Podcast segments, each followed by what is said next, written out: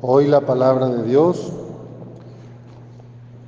pone el ejemplo de los judíos con esta costumbre de lavarse las manos hasta los codos, de hacer abluciones y de limpiar jarras, vasos y platos. Y Jesús les dice algo fuerte, algo muy, muy, pues duro para los que son muy observantes de una tradición o rigurosos. Qué bien profetizó Isaías sobre ustedes hipócritas cuando escribió, este pueblo me honra con los labios, pero su corazón está lejos de mí. Es inútil el culto que me rinden porque enseñan doctrinas que no son sino preceptos humanos. Ustedes dejan a un lado el mandamiento de Dios para aferrarse a las tradiciones de los hombres. Hay ya tres o cuatro décadas de una crítica grande a la religión. Y muchas veces la, gente que critica la religión en parte lo hace con estas razones. Es que yo veo pues que los católicos piensan estos mandamientos, predican este evangelio, pero allá en la calle o allí en el trabajo donde convivo con el católico, pues yo veo que va en contra de lo que él dice o de lo que él predica. Esta contradicción o esta incoherencia que encontramos en nuestra persona, pues hace que muchos se desilusionen de seguir a Jesús. Y el problema no es Jesús y el problema no es el Evangelio, sino son nuestras costumbres y tradiciones. Y a veces absolutizamos las formas religiosas y nos quedamos sin Dios, que es lo más importante. Quizá una anécdota puede ayudar. Una señora tenía pues la costumbre de cocinar como le enseñó la abuela y una vez pues la señora partía el pescado a la mitad, siempre a la mitad. Ponía las, no, no, la, hija la, le decía, mamá, ¿por qué? ¿Por qué partes el pescado siempre lo preparas y lo partes en dos? Este, no entiendo, ¿me puedes explicar? Entonces va y dice, no, pues así es, así tiene que ser, así como me, me enseñó tu abuela. Entonces la nieta, preocupada, dice, mi mamá, ¿qué onda, no? va con la abuela y le pregunta, ahorita, oye, mi mamá siempre que prepara el pescado, el filete, pues lo parte así como a la mitad y pone así, pero ¿por qué o qué?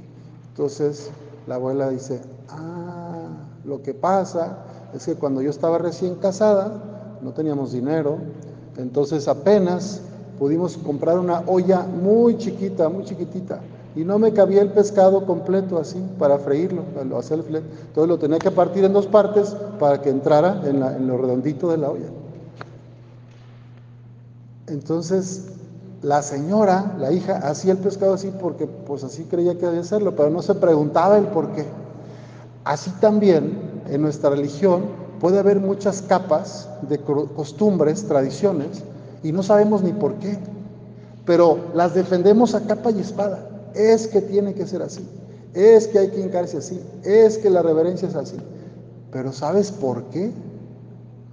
O nos pasa como a esta señora que preparaba el pescado partiéndolo a la mitad, porque así aprendió, sin saber que lo que había era una carencia económica cuando su mamá se había casado. Bueno, en nuestra iglesia también podemos caer en algunas tentaciones de absolutizar lo que es medio. Toda la liturgia de la iglesia, la oración, el amor, todo es para entrar en comunión con Dios. Los sacramentos nos sirven para entrar en comunión con el misterio del amor de Dios.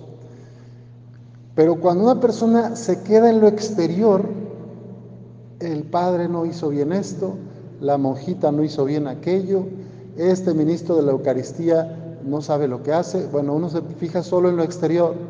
Corremos el riesgo de quedarnos en el medio y no llegar al fin. que es Dios. Entonces, pues hoy pedimos a Dios que nos ayude a no ponernos tan tradicionalistas, tan costumbristas. Es que la letanía del rosario debe ser así porque así me la enseñó mi abuela. Bueno, espérate, ya le han cambiado algunas cosas. Y si la cambia un poquito no pasa nada. El rosario es igual de hermoso y te une a los misterios de Dios. Es que ya no rezan las oraciones de antiguo, de mis padres y abuelos. Entonces ya eso, bueno, el tiempo va cambiando. No te quedes fijado en formas de hace dos siglos o de un siglo. La iglesia va evolucionando. Hay cosas que cambian y otras que no. Bueno, la mayoría de los que están sentados aquí les tocó vivir el cambio de la Santa Misa, ¿verdad? Los que tienen más de 60 años, 65, de niños, la misa se celebraba en latín, en el lenguaje latín, ¿verdad? En lengua latín. Y de espaldas al pueblo, el sacerdote celebraba viendo hacia el altar mayor y toda la misa era así. Y la gente pues no entendía ni papa, porque pues no hablaba latín la gente. Entonces nosotros no hablamos latín. Pero después del Concilio Vaticano II, que concluyó en el 1965, alrededor del año 1970, ya se dijo, se va a celebrar la misa en el idioma de cada pueblo, de cada nación, para que la gente entienda lo que está pasando. Y el sacerdote va a dar la vuelta hacia el pueblo para celebrar en comunidad. Bueno, mucha gente le molestó eso, ¿verdad? Puso el grito en el cielo. ¿Por qué cambian la misa? Es que esto va en contra de, es una herejía y así, ¿verdad? Ahora nos encontramos con misas, pues con muy poca gente, ¿verdad? Y yo creo que lo importante es no quedarnos en lo exterior, en la costumbre, sino en lo que me invita a la misa, que es el encuentro con Dios, la comunión, el fortalecimiento con la Eucaristía, el cuerpo de Cristo en nuestra vida, y el encuentro en la comunidad, la asamblea. Si una persona se la pasa siempre pensando, criticando las formas exteriores, va a sufrir mucho y va a hacer sufrir a los demás. Si una persona pide a Dios la gracia de ver lo profundo del corazón de los demás o la intención de los demás, y salva la proposición del prójimo, será una persona feliz y agradecida y va a inspirar a los demás. Pues no sé si les ha pasado, pero si han conocido alguna persona que siempre se queja de todos y de todo, dentro o fuera de la iglesia, pues como que después de un tiempo uno ya le quiere sacar la vuelta, ¿verdad? Como que buscamos otras compañías, porque eso hacían los fariseos con Jesús. Querían ver todos los errores que cometía, cómo faltaban las tradiciones, por qué tus discípulos no se lavan las manos.